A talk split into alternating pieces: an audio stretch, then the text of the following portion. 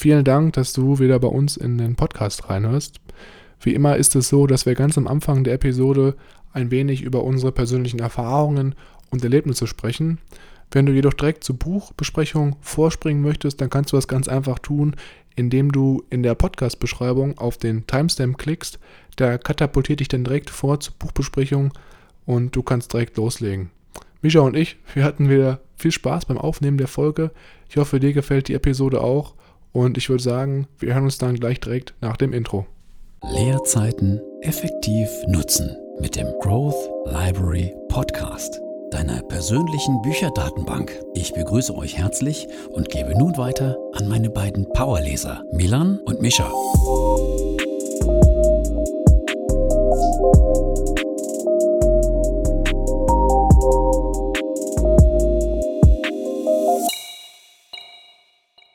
Herzlich willkommen, wie immer, auch nochmal von meiner Seite hier beim Growth Library Podcast. Mein Name ist Milan und am anderen Ende der Leitung befindet sich wie immer mein Bruder.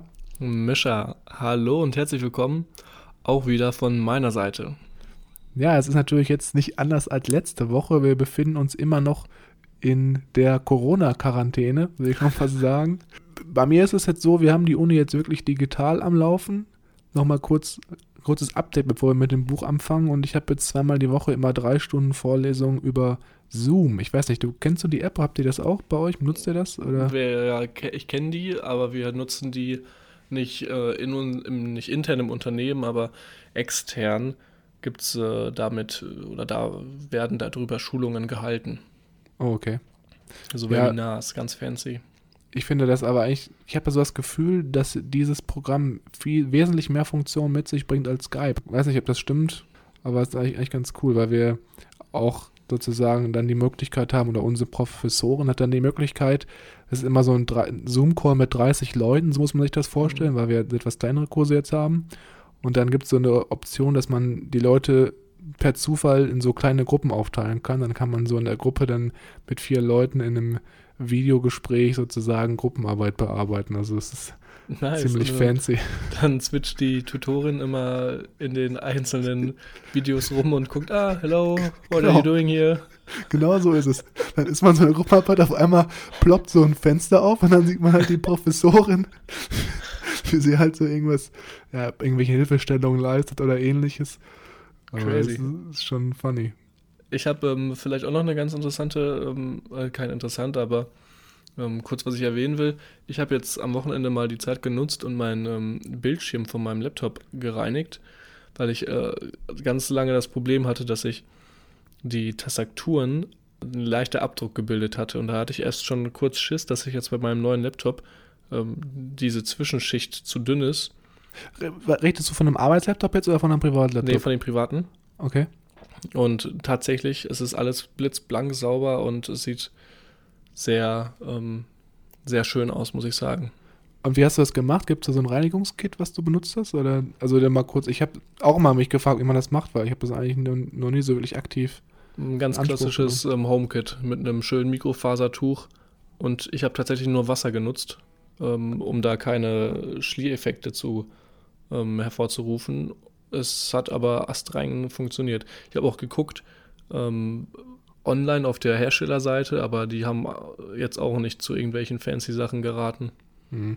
Aber kriegt man auch dann die Fettabdrücke weg von so Fingerabdrücken und so mit Wasser? Oder ja. muss man. Oh, okay. Also ich habe alles weggekriegt. Also einmal mit Wasser kurz drüber und dann mit der okay. anderen Seite vom Tuch. Ähm, also halt mit Gartenschlauch kurz und dann. nee, einfach nur die eine Seite vom Tuch ein bisschen nass gemacht, drüber gewischt und dann mit der anderen Seite wieder trocken. Und das ist echt astrein.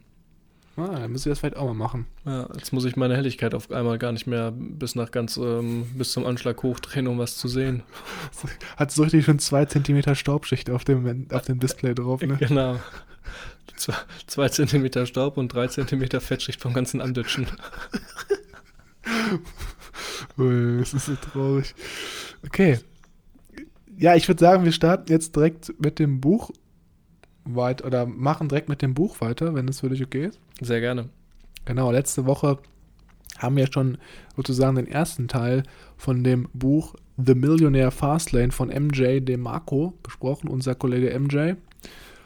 Und heute geht es wirklich um den zweiten Teil und am Ende auch nochmal um unser Fazit zu einem Buch, was wir am Ende dann nochmal teilen, wie es uns gefallen hat und was wir auch mitnehmen. Und bevor wir jetzt komplett einsteigen, wollte ich nochmal kurz einen kleinen Disclaimer hier raushauen. Und zwar ist es so, dass wir nicht wirklich jede einzelne Seite und jedes Kapitel des Buches besprechen, weil das ganz einfach den Rahmen des Podcasts sprengen würde.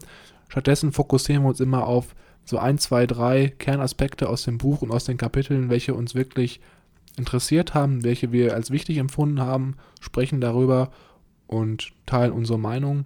Und wenn ihr das Gefühl habt, ihr habt Interesse am Buch oder das könnte euch dann auch helfen, wenn ihr es wirklich in voller Länge lest, dann äh, haben wir äh, in unserer Podcast-Beschreibung immer noch einen Link zu dem Buch. Da könnt ihr das Buch dann auch erwerben oder halt bei euch in der örtlichen Buchhandlung. Jetzt in Corona-Zeiten ist es, glaube ich, nicht schlecht, wenn man seine lokalen Geschäfte unterstützt. Absolut. Dann starten wir direkt und zwar geht es jetzt hier um Part 6 und hier geht es ja so ein bisschen darum, wie du zum Beispiel deinen Wohlstand aufbaust. Und der Autor sagt hier, dass wirklich der Hauptfaktor, der zum Wohlstandsaufbau nötig ist oder der dafür verantwortlich ist, bist eigentlich du selber. Das ist ja schon eigentlich klar. Ne? Also war mich auch klar, als ich es gelesen habe. Aber er sagt vor allem, dass ähm, die Entscheidungen, die wir treffen, dass die dazu führen, in, in welche Situation wir gerade sind. Und wenn du jetzt zum Beispiel sagst, okay, ich bin in einer Situation, wo ich nicht so zufrieden bin mit mir oder die ich mich halt nicht erfüllt, dass das halt auf deine falschen Entscheidungen zurückzutreffen ist. Ich weiß nicht, ob es bei dir auch so ist, aber manchmal, wenn du zum Beispiel jetzt Langeweile hast, dann greift man ja auch schnell so zum Beispiel zum Handy, checkt mal Instagram oder abends Netflix-Serie und ich glaube, dass viele Leute auch dann so unterbewusst diese Entscheidung treffen und dann sich so fragen, okay, wow, jetzt ist eine halbe Stunde vergangen, ich bin schon wieder auf äh, Instagram am Scrollen gewesen und ich glaube, dass man sich hier auch nochmal dann bewusst werden muss, dass man, ja, dass man diese Entscheidung auf Instagram zu gehen eigentlich hätte steuern können. Oder dass man halt unterbewusst solche Entscheidungen trifft und die einen dann dazu verleiten, Zeit zu verschwinden teilweise. Und was mir zum Beispiel hier immer hilft, um gar nicht so unterbewusst falsche Entscheidungen zu treffen, ist, dass ich, wenn ich arbeite, dass ich mein Handy immer so hinter den Laptop lege. Weiß nicht, hast du das auch schon mal gemacht? Weil dann hast du so voll den, den Fokus nur auf den Laptop, weil zum Beispiel, wenn ich manchmal arbeite und das Handy neben dem Laptop liegt, mhm. dann guckst du halt irgendwie so in einer kurzen Pause drauf und denkst so, okay, jetzt könnte ich mal wieder auf, auf ein Handy gucken und dann auf einmal hast du irgendwie eine Instagram-Nachricht oder eine WhatsApp-Nachricht dann ist auf einmal wieder so, bist du komplett aus dem Fokus raus. Mhm. Und ähm, ja, ich glaube, das ist so ein kleiner cooler Hack, den man eigentlich auch immer anwenden kann, wenn man wirklich am Rechner äh, ja, intensiv arbeiten möchte. Aber heißt dann, du scrollst dann einfach über einen Laptop bei Instagram? Genau, so mache ich das dann. Ja. Okay. oder, oder habe dann immer noch hinterher Facebook laufen im okay. Hintergrund, dass ich dann immer mit äh, Benachrichtigungssound immer direkt checken kann, wenn mir einer schreibt. Da gibt es tatsächlich auch, ähm, ah nee, das ist äh, WhatsApp, die äh, WhatsApp-App für den Desktop. Ja, genau, richtig. Ja, beim, genau. beim, beim Apple, beim, ich weiß nicht, ob es bei Windows das auch gibt, aber bei Mac auf jeden Fall. Ähm, ja, dann geht es hier auch noch so ein bisschen weiter. Das ist so vom Autor in dem Teil um, um, geht es natürlich auch weiter noch um Entscheidungsarten und hier gibt es auch zum Beispiel Entscheidungen, welche wirklich dein Leben dauerhaft schlecht beeinflussen oder negativ beeinflussen lassen. Und er sagt halt, dass man bei diesen Entscheidungen sich auf jeden Fall gut überlegen sollte, ob man da jetzt äh, diese Entscheidung trifft oder wann man die trifft und wie viel Zeit man sich nimmt, um so eine Entscheidung zu treffen. Und ich fand es ganz lustig, dass er halt dann hier darüber spricht, dass er äh, ja gerne so, so eine Art, ich weiß nicht, ob es richtig Autorennen waren, aber allgemein so, man kennt das ja, dieses Proletenhafte, wenn man dann in der Straße so den Motor aufheulen lässt oder so, mhm. dass er das ganz gern gemacht hat und dann auch mal an der Ampel dann so, so einen kleinen Anfahrtswettkampf äh, gemacht hat. Und er erzählt dann halt, dass er auch einmal betrunken war und dann auch überlegt hat, ob er jetzt dieses ins Auto steigt und sozusagen diese Art Autorennen jetzt ausführt. Und hat er natürlich am Ende nicht, hat er am Ende nicht gemacht. Aber dass das zum Beispiel auch so eine Entscheidung ist, wenn du da irgendwie einen Fehler hast und machst und wenn du einen Unfall baust oder jemanden verletzt, das ist so eine, so, das kann halt einen sehr, sehr tiefgreifenden Einfluss in dein Leben haben, der dich halt wirklich langfristig auch dann ins Negative ziehen kann. Ne? Mhm, ähnlich wie die Entscheidung, in Zeiten wie diesen betrunken in sein Depot zu gucken. Ja, genau. ja, richtig. Das ist natürlich auch ganz fatal. Äh, aber das, äh, ins Depot, Depot lockt man sich natürlich immer nur nüchtern ein. ist ja ganz logisch. Aber was zum Beispiel auch noch ein sehr krasse, krasses Beispiel ist hier, wäre zum Beispiel, wenn man sich sagt, okay, ja, das ist natürlich jetzt auch, ist jetzt nicht mein Beispiel, das wird jetzt im Buch gegeben, aber man sagt, okay, ja, ich probiere einmal Crystal Meth und dann, dann war es das. Einmal, einmal ist kein Mal. Also jeder, der, der Crystal Meth nicht kennt, das ist so eine ganz krasse Droge, die wirklich auch stark abhängigkeitserregend ist, wenn man es wirklich nur einmal probiert. Und ähm, aber ja, einmal ist doch in Ordnung.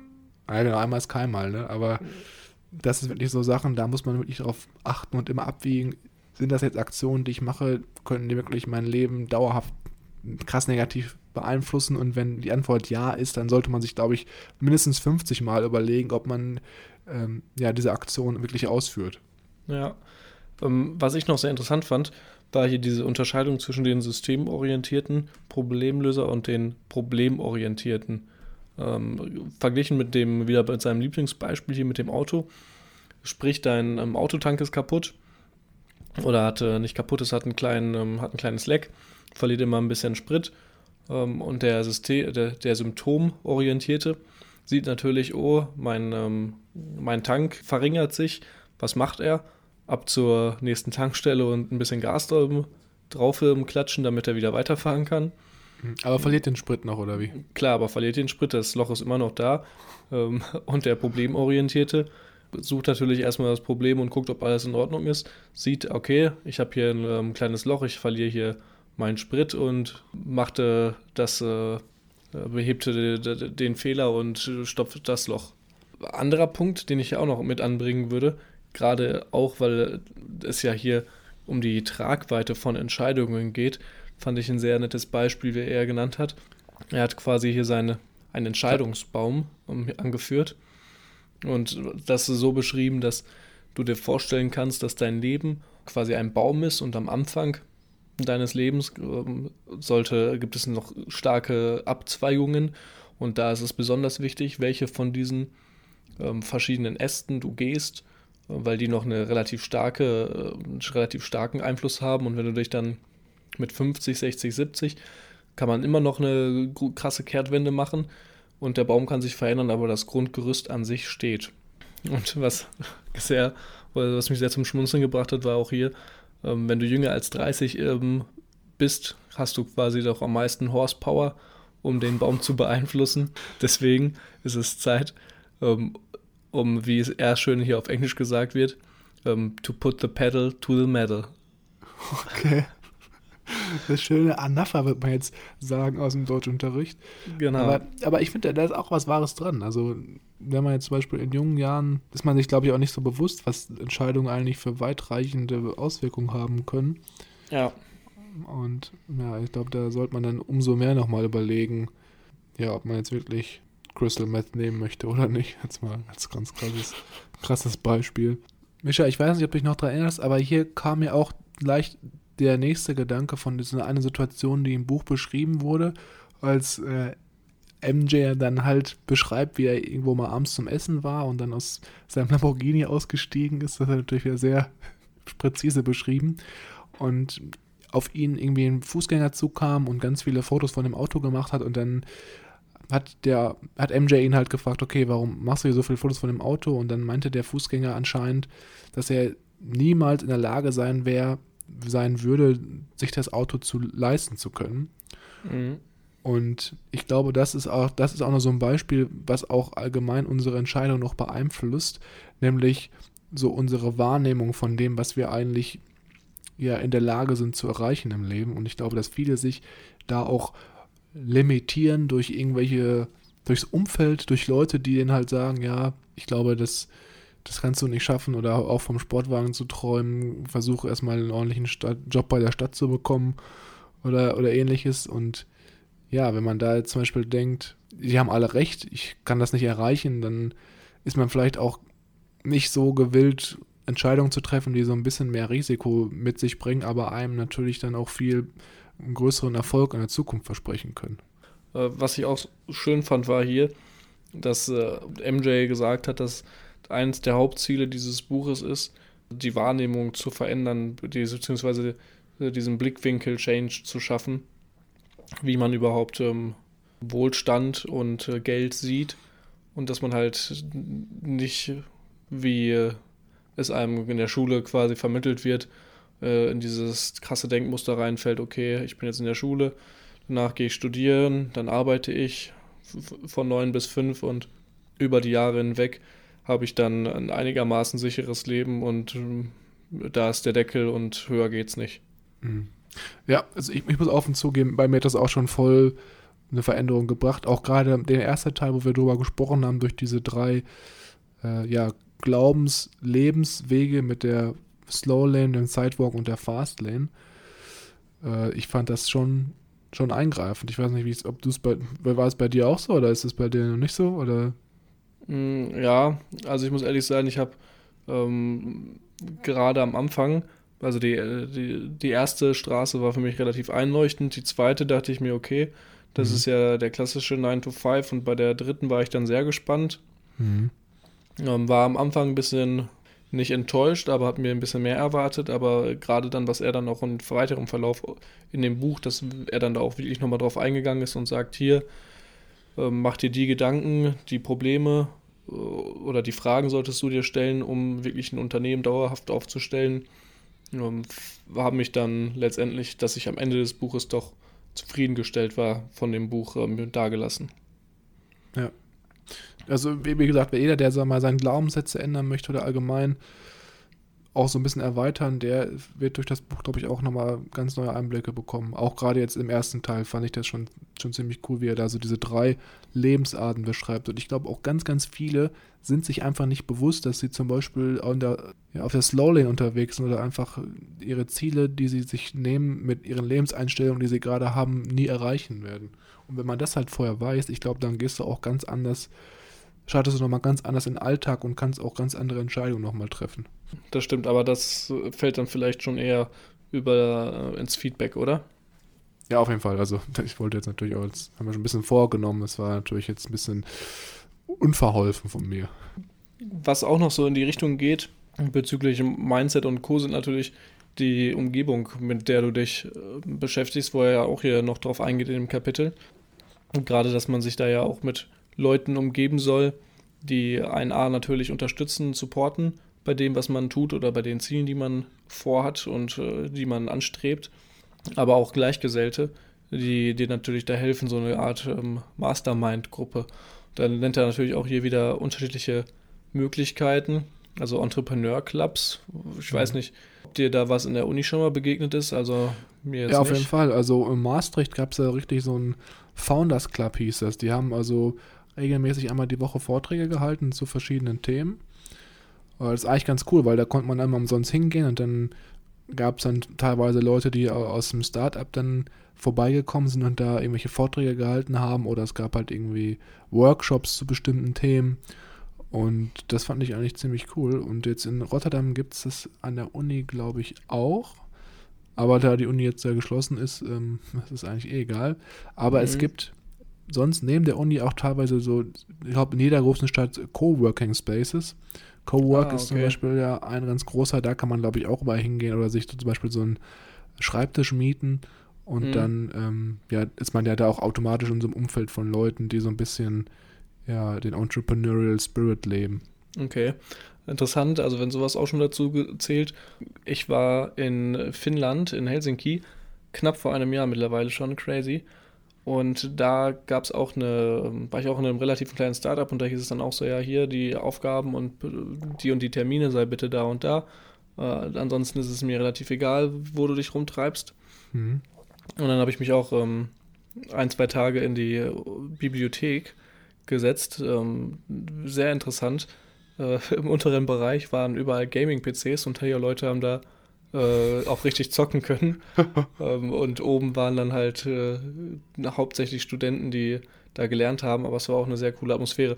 Äh, da bin ich auch das erste Mal auf ähm, gleichgeschlechtige Toiletten ähm, gestoßen, wo äh, ich zuerst verwirrt war, weil eine Toilette da stand und vor mir zwei Frauen reingegangen sind. Und ich dann die Bibli Bibliothekarin ganz verwundert gefragt habe, so, ja, ich suche das Männerklo und sie so, ja, ja, ist da. Und okay. ich dann da reingestolpert bin. Das war im ersten Moment noch ein bisschen komisch, in Deutschland undenkbar. Ja. Aber fand ich ähm, sehr, sehr cool eigentlich. Die scheinen relativ entspannter zu sein, habe ich das ja, Gefühl. Äh, um einiges entspannter als in Deutschland auf jeden Fall. Ja. Genau. An würde ich direkt äh, jetzt hier, bevor ich noch weiter verschwafel, weitermachen mit ähm, der Zeit, die äh, ja jetzt auch bei mir im, in Helsinki schon ein Weilchen her ist. Und hier geht er eigentlich ähm, auf zwei Zeitaspekte quasi an, also auf deine Freizeit und auf deine Arbeitszeit mehr oder weniger. Mhm. Um, und die freie Zeit, sprich die Zeit, die du zum Fernsehen gucken, joggen, zocken, Videospiele, schlafen, essen nutzt. Bildschirm sauber machen. Natürlich. Bildschirm sauber machen, das hat auch die, die Luxusfreizeit natürlich. Geht hier drauf ein und sagt, diese Zeit ist ähm, nicht frei, ist nicht umsonst, wie der Name eigentlich sagt, sondern wird bezahlt von deiner ähm, Arbeitszeit. Und da musst du natürlich erstmal für ackern und was für tun, um dir das erlauben zu dürfen. Mhm. Und deine Lebensspanne setzt sich quasi aus diesen zwei Aspekten zusammen, aus der freien Zeit, die du hast, und aus deiner Arbeitszeit, die du in deinem Leben aufwendest, um dir deine Freizeit quasi zu ermöglichen. Mhm. Hier auch nochmal ganz, ganz interessant, dass eigentlich das Ziel, er sagt natürlich dann noch hier, dass von jedem eigentlich das Ziel sein sollte, dass deine Lebenszeit eigentlich nur aus dieser freien Zeit besteht, dass du halt so wenig Arbeitszeit wie möglich hast und eigentlich viel mehr freie Zeit hat, weil wenn man sich überlegt, so der normale Job ist ja fünf Tage arbeiten, zwei Tage Freizeit und das ist natürlich eigentlich fünf gegen zwei ist total schlechter Deal, wird eigentlich keiner jemals in irgendeinem Tauschgeschäft machen, fünf gegen zwei mhm. und er sagt halt, dass man dieses Verhältnis 5 zu 2 genau umdrehen sollte, eigentlich zwei Tage arbeiten und fünf Tage Freizeit. Und das geht halt seiner Meinung nach nur durch ähm, ein entsprechendes Businessmodell, was halt sozusagen Arbeitszeit von äh, oder Einkommen von äh, Arbeitsstunden nicht äh, mhm. trennt, dass du halt sozusagen auch, wenn du nicht arbeitest, ein Einkommen generieren kannst. Und gerade weil dieser Tausch, dieses Tauschgeschäft so schlecht ist, haben halt viele Leute laut dem Autor so das Gefühl, dass sie mit ihrem Leben so nicht zufrieden sind, dass sie halt einfach unglücklich sind und dass sie halt da deswegen anfangen, sozusagen Realitätsflucht zu begehen. Und dass dann deswegen viele Leute abends dann einfach Fernseher anschalten und irgendwas gucken und sich berieseln lassen oder am Wochenende von morgens bis abends irgendwelche Videospiele spielen oder ähnliches, um halt so sich von diesem tristen Alltag, den sie haben, diesen wirklich 9 zu 5, immer das Gleiche machen, die gleichen Kollegen, irgendwelche Sachen machen, die mich nicht glücklich machen, mit denen ich eigentlich nur so meine Zeit verplemper oder meine Zeit absitze. Dass das eigentlich so der Hauptgrund ist, warum viele dann halt diese, diese Flucht begehen. Und er fragt dann hier in Kapitel, das fand ich ziemlich cool, auch so ein paar Fragen, die man sich halt stellen sollte. Also an, anstatt deine Zeit abends zum Beispiel zu verschwenden mit irgendwelchen Serien, würde es da nicht vielleicht ein bisschen mehr Sinn machen, das für fünf Jahre lang auf diese Serien zu verzichten und die Arbeitszeit oder diese Freizeit, die du abends hast, aktiv zu nutzen, um vielleicht äh, nebenbei ein Online-Business aufzubauen oder Affiliate-Marketing zu betreiben oder halt Dropshipping oder irgendwas anderes, um dir ein Einkommen oder allgemeinen Wohlstand aufzubauen, der dich sozusagen von dieser Arbeitszeit wieder befreit. Und ich, klar, ist natürlich schwierig, wenn du jetzt zum Beispiel sagst, ich arbeite acht Stunden am Tag, wirklich, wirklich körperliche Tätigkeiten oder habe etwas zu tun, was wirklich sehr anstrengend ist, dann noch abends die Motivation zu finden, um zu, an solchen Sachen zu arbeiten.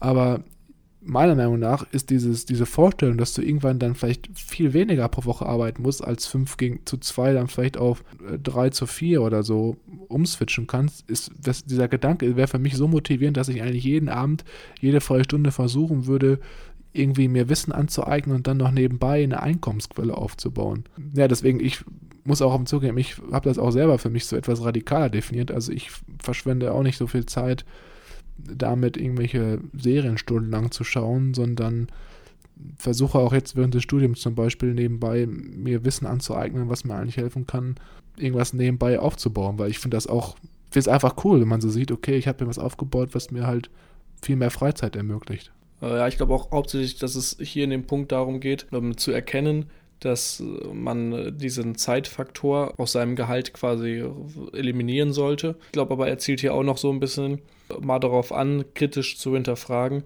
ähm, bei dem nächsten Kauf oder bei dem nächsten, bei der, bei der nächsten Investition, ob das jetzt wirklich etwas ist, was dir Zeit schenkt oder was dir Zeit nimmt. Beispielsweise, ob der neue Black Ops-Teil, sag ich mal, ähm, jetzt dir Zeit gibt oder dir eher Zeit nimmt. Gerade solche Konsumgeschichten mal ein bisschen näher zu hinterfragen und der Sache da mal auf den Grund zu gehen, ob das jetzt wirklich dir Zeit im Leben nimmt oder dir Zeit im Leben schenkt. Ich weiß nicht, wie machst du das bei dir? Also bist du auch noch so, guckst du auch so regelmäßig nur Serien und so oder machst du versuchst du da so eine Balance zu finden oder wie regulierst du das für dich? Regulierst du, regulierst du das für dich im Alltag oder wie machst du das? Ja, ich äh, habe mir schon als Ziel gesetzt, Netflix einmal komplett durchzuschauen. Und jetzt, wo ähm, Disney Plus raus ist, muss ich da auch auf meine To-Do-Liste noch ein bisschen erweitern. Nein, ich habe so eine Handvoll Serien, die schaue ich schon und ich muss auch sagen, gute Filme finde ich ähm, extrem gut, teilweise auch lehrreich, manchmal aber auch einfach nur sehr unterhaltsam, was das angeht.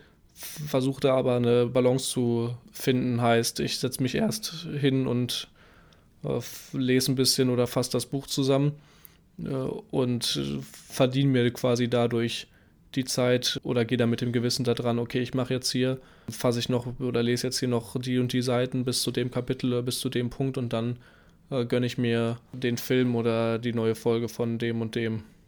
Ja, ich glaube, das ist auch mega das der, so dieses gut, so ein guter Trick irgendwie, sich so selber zu belohnen, nachdem man Arbeit gemacht hat. Ich glaube, das, wenn man das, glaube ich, auch kann, diese Disziplin dafür hat, dann ist das schon mega stark. Mhm. Aber für mich ist halt wichtig, dass ich das halt nicht so unkontrolliert konsumiere, weißt du, dass du halt dann sagst, ja, ja oh, jetzt habe ich schon wieder fünf Stunden Netflix geguckt und es ist schon wieder eine Uhr morgens oder so, weißt du, dass ich da wirklich dann versuche, das so ein bisschen kontrolliert zu konsumieren, damit einfach nicht die Stunden so verfliegen und man sich dann am Ende fragt, was habe ich heute eigentlich geschafft. Ja, absolut. Das nächste Kapitel befasst sich auch hier wieder mit ähm, mehreren zentralen Aspekten. Einer unter anderem ist die Geschwindigkeit, wie auch das Kapitel schon sagt, um deinen Erfolg zu erreichen. Da werden hier zwei unterschiedliche Geschwindigkeiten sozusagen unterschieden. Einmal die potenzielle und die tatsächliche Geschwindigkeit.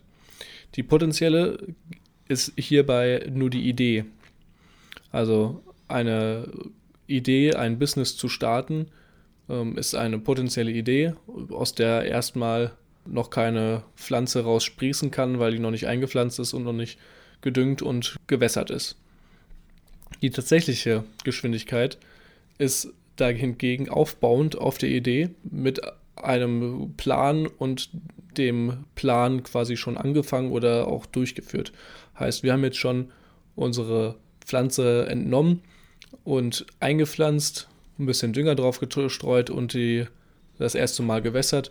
Und jetzt sind wir wirklich schon auf unserer Straße und rollen langsam an. Was sich auch hier ganz klar ja, rauskristallisiert, ist ja so Leute, die einfach immer andauernd sagen, sie würden, hätten die Business-Idee und würden damit bald durchstarten, aber nach fünf Monaten, wenn du die dann wieder triffst, immer noch nichts passiert ist.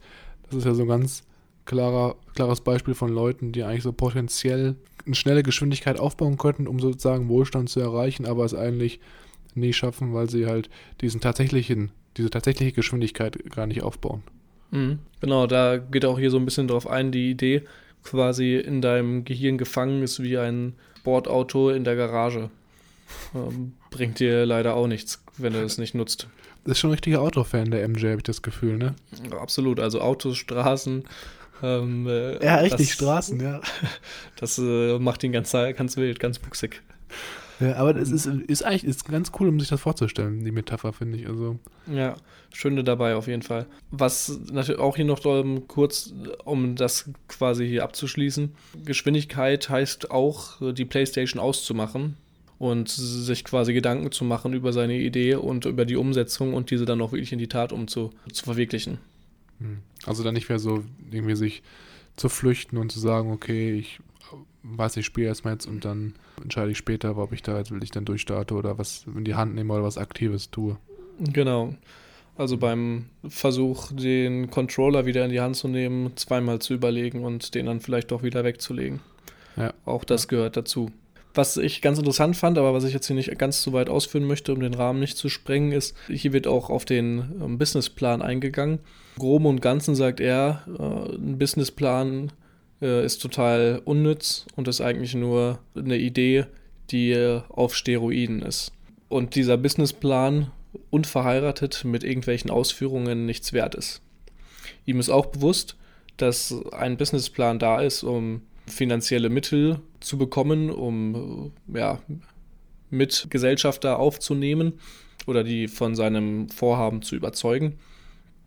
Sagt aber auch, der beste Businessplan wäre quasi irgendwelche, äh, den quasi ein Glimpse, also ein, ein Hauch äh, deiner äh, Idee umgesetzt zu zeigen, dass das die beste Variante wäre, um hier wirklich Gesellschafter aufzunehmen. Ja, was, ich, was ich auch hier nochmal sagen muss zum Businessplan, da habe ich auch so das Gefühl, dass manchmal auch Leute dabei sind, äh, die zum Beispiel dann wirklich was gründen wollen und dann sagen, boah, nee, jetzt brauchen wir erst nochmal einen Businessplan, müssen einen Businessplan fertig schreiben und sich dann wirklich stundenlang so im kleinsten Detail verlieren. Wir hatten es auch während der meiner Ausbildung, so hatten wir mal so ein Projekt, da ging es darum, dass man sozusagen ein halbes Jahr lang wirklich so, ein, so eine Business-Idee entwickelt und dann da den Businessplan zuschreibt. Mhm. Und da hatte ich auch einen Kollegen bei mir in der Gruppe, der hat so lange wirklich an dem, an dem Businessplan gefeilt, dass wir fast sozusagen die Deadline gar nicht einhalten konnten, weil ja, der wirklich so detailverliebt war. Und ich glaube, das ist auch so das Problem bei manchen oder bei vielen, die wirklich was gründen wollen oder eine coole Startup-Idee haben, dass sie halt dann denken, nee, wir können das nicht starten, wenn wir nicht den Businessplan wirklich bis ins kleinste Detail ausgearbeitet haben. Und das ist ja auch wieder so ein typisches Beispiel von potenzieller Geschwindigkeit, die aber dann nicht in tatsächliche Geschwindigkeit umgewandelt wird, weil die Leute halt sich sozusagen ja in ihren Gedanken verhaspeln und dann irgendwie dann gar nicht mehr zum in, ja, ins Tun kommen, weißt du? Das ist ja auch ein ganz, mhm. ganz großes Problem, habe ich das Gefühl.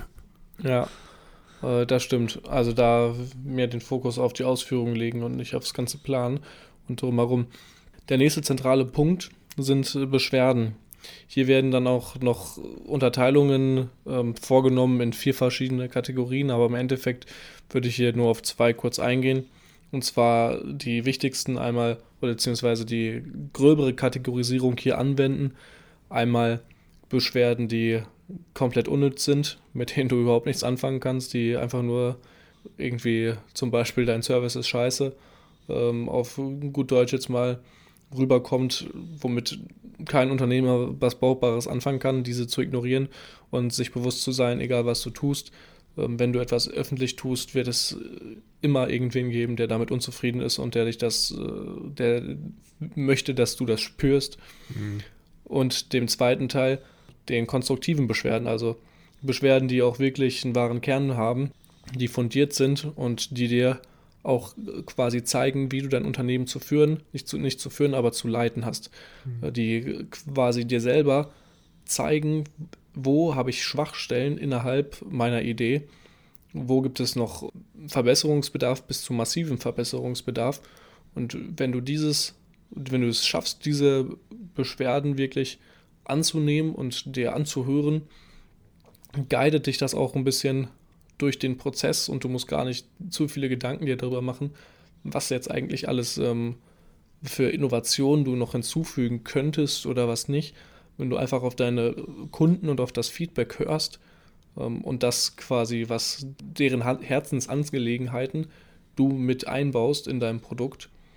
Da muss ich auch noch mal kurz einhaken. Das ist auch ganz, habe ich eine ganz coole Story, als ich früher während der Ausbildung im Einzelhandel gearbeitet habe. Mhm. Da habe ich äh, im Schuhladen gearbeitet. Das wissen, glaube ich, ganz viele gar nicht, dass ich früher mal Schuhe verkauft habe. Und äh, da gab es immer Kunden, die sind dann in den, äh, in den Laden reingekommen. Ich stand ja meistens hinter der Kasse oder war halt im Geschäft. Das war so ein etwas hochpreisigeres Geschäft, auch jetzt nicht ganz so groß, also schon wirklich person persönliche Beratung wurde da schon immer hoch äh, ange angelegt. Und dann haben die Leute oft immer nach blauen Schnürsenkeln gefragt. Und wir okay. hatten halt nie blaue Schnürsenkel. Wir hatten halt immer entweder äh, schwarze, ganz klassisch, oder halt braune. Und irgendwann habe ich das halt auch dann gemerkt, also dass irgendwie dann in einer Woche schon der fünfte Kunde da war, der hat gefragt hat, ob wir blaue Ersatzschnürsenkel für seine blauen Schuhe haben.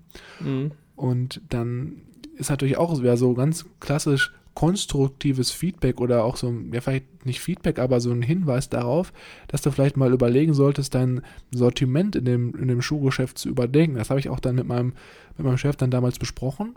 Und dann haben wir auch sozusagen dann irgendwie aus dem Zentrallager, weiß ich nicht, 20, 30 äh, Paar blaue Schnürsenkel bestellt, die wir dann halt den Kunden verkaufen konnten. Und das spricht sich natürlich dann auch rum, weil, glaube ich, nicht jedes Schuhgeschäft auch blaue Schnürsenkel hat. Und dann hat man natürlich da auch wieder so ein bisschen Potenzial gehabt, neue Kunden zu akquirieren oder in den Laden zu holen. Und das war, glaube ich, auch so ein ganz gutes Beispiel davon, wie man auch wirklich auf die Kunden hören sollte, um sein Angebot anzupassen. Ja, finde ich cool. Coole, coole Story. Aber dann ist keiner mehr gekommen und wollte blaue Schnürsenkel, dann wollten alle rote Schnürsenkel. Ne? Ja, dann wollten alle rote, dann haben wir rote bestellt und dann wollten sie wieder schwarze. und dann hatte ich keine schwarzen mehr, weil ich nur genau. rot und blau da war. Genau. ja, natürlich nicht. coole, coole Story, wusste ich auch nicht, kann ich auch noch nicht von dir. Na, dann also, sehen wir uns noch kennenlernen im Podcast. Unglaublich. Als letzten Punkt, den ich hier vielleicht noch anbringen würde, bevor wir zu unserem Feedback und Kritik gehen würden, wäre hier, dass man ähm, Monogamie über der Polygamie wählen sollte. Heißt nichts anderes als, dass man ein Unternehmen, ein Vorhaben sich aussuchen sollte, hinter dem man wirklich hundertprozentig steht und das dann in exzellenter Weise durchführt. Und nicht sieben Sachen, bei denen man einen halben C drin hat, sondern wirklich eine Sache, sich komplett drauf committen und die dann zu 1000 Prozent durchziehen. Ja. Ist jetzt keine krass neue Erkenntnis, aber ich wollte es einfach mal hier anbringen, weil ich dachte, das äh, wird noch jetzt ganz gut hier reinpassen. Ja, ich glaube, viele, die auch was gründen, die switchen, die wissen dann nicht, dass es halt dann auch wirklich ein langwieriger Prozess ist und dann fangen die an noch mit tausend anderen Sachen nebenbei und haben dann irgendwie zehn Unternehmen laufen und ja, können damit keinem wirklich durchstarten. Ich habe auch, da gibt es auch diese Story von Bill Gates und ähm, Warren Buffett und dann haben sie die sind ja auch relativ gut befreundet. Und ich weiß noch, dann wurden sie, glaube ich, mal von dem Vater von Bill gefragt, was sie glauben, was der Hauptaspekt war, der sie so erfolgreich gemacht hat. Und dann haben, haben die sich beide in separate Zimmer gesetzt und dann meinte der Vater, schreibt das bitte auf. Mhm. dann sind sie beide wieder gekommen und beide hatten, ohne sich abzusprechen, auf den Zettel geschrieben, Focus. Das heißt, dass sie sich einfach auf ein Core-Business fokussiert haben und das wirklich durchgezogen haben. Und das ist, glaube ich, auch heute in der Gesellschaft, wo Leute so schnell immer äh, neue Reize und Belohnungen suchen, schwierig, wirklich dann mal ein, zwei Jahre wirklich sich auf eine Sache zu fokussieren und das kontinuierlich durchzuziehen. Und ähm, ja, das äh, könnte man nochmal hier dazu sagen. Und ich glaube, das ist auch noch ein Learning, was viele ähm, bisschen optimieren sollten. Ja, auf jeden Fall. Gerade in Zeiten wie diesen, wo man äh, so schnell abgelenkt wird durch Social Media und Co., äh, verlieren, glaube ich, viele äh, sich einfach mal auf etwas zu vertiefen und äh, dem wirklich 100% seiner Aufmerksamkeit zu schenken. Ja. Da bimmelt das Handy schon wieder, oh Mist, da muss ich dran. Das wäre geil, wenn also, dein Handy jetzt geklingelt hätte oder so. ja. ja. oh, oh, entschuldige mich kurz. so mitten im Satz. Gut, nee, das war gespielt. Mein Handy liegt nicht bei mir. Also kritiktechnisch bei mir zum gesamten Buch muss ich sagen, dass ich da eigentlich jetzt nicht so extrem viel zu bemängeln hätte. Das Einzige, was vielleicht so ein bisschen negativ aufgefallen ist, ist, dass es halt wirklich sehr, sehr viele Kapitel sind, die teilweise auch nur so zwei Seiten gehen das hat mich manchmal so ein bisschen gestört beim Lesen, weil man dann sich gedacht hatte, okay, das wäre jetzt vielleicht nicht notwendig gewesen, das hätte man jetzt auch nochmal ja, mit dem vorherigen oder mit dem nachfolgenden Kapitel zusammenfassen können. Aber ansonsten fand ich wirklich cooler Schreibstil, locker geschrieben, also auch verständlich für Leute, die sich jetzt dem Englischen nicht ganz so bemächtigt fühlen. Und was ich auch nicht lustig fand, ist, dass er ja also teilweise so ja, so Andeutungen macht an andere Finanzgurus und die so ein bisschen durch den Tee zieht. Es war ganz lustig, das mal so zu lesen. Da musste ich teilweise auch schmunzeln. Ich weiß nicht. Tee zieht. Ja, durch den Kaffee Schön. zieht. Heißt das nicht den Kaffee? Ich weiß nicht. Ich weiß es nicht. Kann ich noch nicht. Ähm, ja, genau das gleiche. Also diese extrem vielen Unterkapitel, 45 an der Zahl, äh, es hat so seine Vor- und Nachteile. Für den manchen Leser, der sich dann halt denkt, ach komm, jetzt lese ich noch ein kleines Kapitel und zwei Seiten, dann, ach ja gut, jetzt gehe ich schlafen. Ja, genau. Äh, den kann das natürlich erfreuen. Äh, für uns natürlich schwierig, gerade dann bei 45 kleinen Kapiteln zu entscheiden, welche von denen wir hier besprechen wollen. Mhm. Aber na gut, das äh, ist Geschmackssache. Den nächsten Punkt, den ich nicht so toll fand, und das ist auch schon wieder der letzte, diese, ich finde, der Autor hatte sehr viel von diesem Grant Cardone-Flair. Äh, der weiß sehr gut, wie man sich verkaufen muss, habe ich so das Gefühl. Und das äh, stößt, glaube ich, bei vielen, bei manchen ähm, oder auch, ja, nicht direkt, aber schon ein bisschen auch bei mir an dieses, äh, es wirkt ein bisschen unsympathisch, finde ich teilweise. Mhm. Wenn man dem auch bei Instagram und Co. folgt, ist jetzt, ist ein spezieller Mensch, wobei er auch in seinem Buch sagt, wenn du äh, auf, wenn du äh, quasi als kleiner Mann äh, auf dich aufmerksam machen willst und jetzt irgendwie dein Produkt hast, äh, ist es eine gute Variante, ganz radikal zu sein, weil du so oder so Aufmerksamkeit bekommst.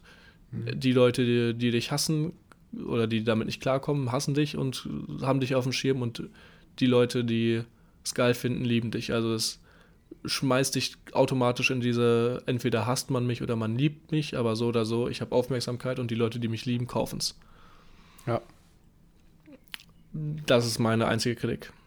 Für mich, was essentiell war, was ich mitgenommen habe aus dem Buch. Und zwar einmal ganz klar, was wir in der ersten, im ersten Teil des Buches hier besprochen haben, einfach so dieses Mindset, diese Glaubenssätze für wirklich einen erfolgreichen ähm, Unternehmensaufbau oder Startup-Aufbau, diese Unterscheidung dieser drei äh, Wege, die man gehen kann. Und ich weiß nicht, ich glaube, wenn man sich dessen nicht bewusst ist, dass man zum Beispiel die ganze Zeit auf dem, auf dem Bürgersteig unterwegs ist und sozusagen gar keine, gar keine Geschwindigkeit aufbaut, dass man dann einfach so ein Leben führt mit, der ganze Zeit mit dem Gedanken, okay, ich könnte jetzt bald irgendwie sehr wohlhabend sein, aber es nie erreicht. Und ich glaube, das ist wirklich so eine der Sachen, die man sich vorher schon bewusst sein sollte, bevor man jetzt anfängt, ähm, ja, irgendwas aufzubauen oder sich unter oder ein Unternehmen zu gründen. Mhm. Dann, was ich auch cool fand, war allgemein die Erfolgsfaktoren, welche er so beschreibt, welche einen erfolgreich werden lassen. Einmal, dass man versuchen sollte, von diesem Konsumerdenken auf das Produzentendenken umzustellen, also nicht mehr irgendwelche Gegenstände oder, oder allgemein irgendwas zu kaufen und dann zu benutzen, sondern selber irgendwas herzustellen und dann zu verkaufen. Das fand ich sehr cool und auch dieser Gedanke, dass man sein Einkommen selber kontrollieren sollte. Also auf der einen Seite kann ich die Faktoren, die mein Einkommen beeinflussen, selber kontrollieren oder bin ich immer abhängig. Und hier auch ganz klar das Stichwort, was ich auch wirklich mitgenommen habe, ist, dass Einkommen nicht an zeitliche Arbeitsstunden gebunden sein sollte, sondern wirklich du auch Geld verdienen sollen könntest, wenn du jetzt zum Beispiel schläfst oder beim Sport bist oder im Kino sitzt oder ähnliches. Das ist wirklich ziemlich, ziemlich cooler Insight. Was ich noch sehr gut fand, war hier dieser Punkt mit Impact Millions und Make Millions, also dass man nicht überlegen sollte, hier, was habe ich für eine krasse Inven äh, Invention, sondern wie kann ich damit viele Menschen erreichen und von vielen das Leben verbessern. Und dann kommt das Geld von alleine. Und tatsächlich auch die letzte, eine der letzten von mir genannten Punkte, dass man auf die Beschwerden der Kunden hören sollte und diese quasi das Unternehmen in die richtige Richtung lenken oder ähm, dem Unternehmen zeigen, wo du Schwachstellen hast und wie du diese verbessern kannst.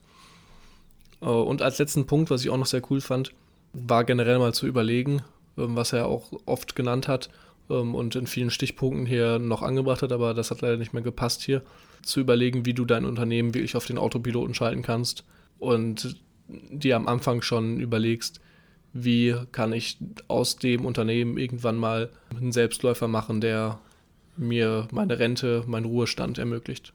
Ja, mega cool, mega cooler Einsatz. Dann würde ich sagen, das war's auch schon wieder für heute mit The Millionaire Fastline Teil 2. Wir haben das Buch jetzt, glaube ich, so wie wir es uns vorgestellt hatten, in Gänze besprochen. Und wie immer ist es so, dass wenn ihr Feedback habt, Fragen, Anregungen oder wenn ihr das Buch auch gelesen habt, dann würde uns natürlich mal interessieren, wie ihr das Buch fandet. Da könnt ihr uns immer gerne bei Instagram schreiben unter growthlibrary.official oder auf unserer Webseite www.growth-library.de. Da freuen wir uns immer über Anregungen und, oder allgemein, ob ihr als auch so teilt, was wir so über das Buch gesagt haben, oder ob ihr andere Aspekte viel, viel wichtiger fandet. Und ansonsten, wenn ihr Feedback habt oder den Podcast bewertet, dann tut das doch bitte gerne. Und zwar ganz einfach unter iTunes, da gibt es eine Sternebewertung. Das hilft uns, den Podcast bekannter zu machen und auch an Leute heranzutragen, die von unserem Wissen, was wir hier teilen, profitieren können. Dem kann ich nichts hinzuzufügen. Ähm, ansonsten hören wir uns in der nächsten Folge. Bis dann, nächste Woche. Ciao. Tschüss.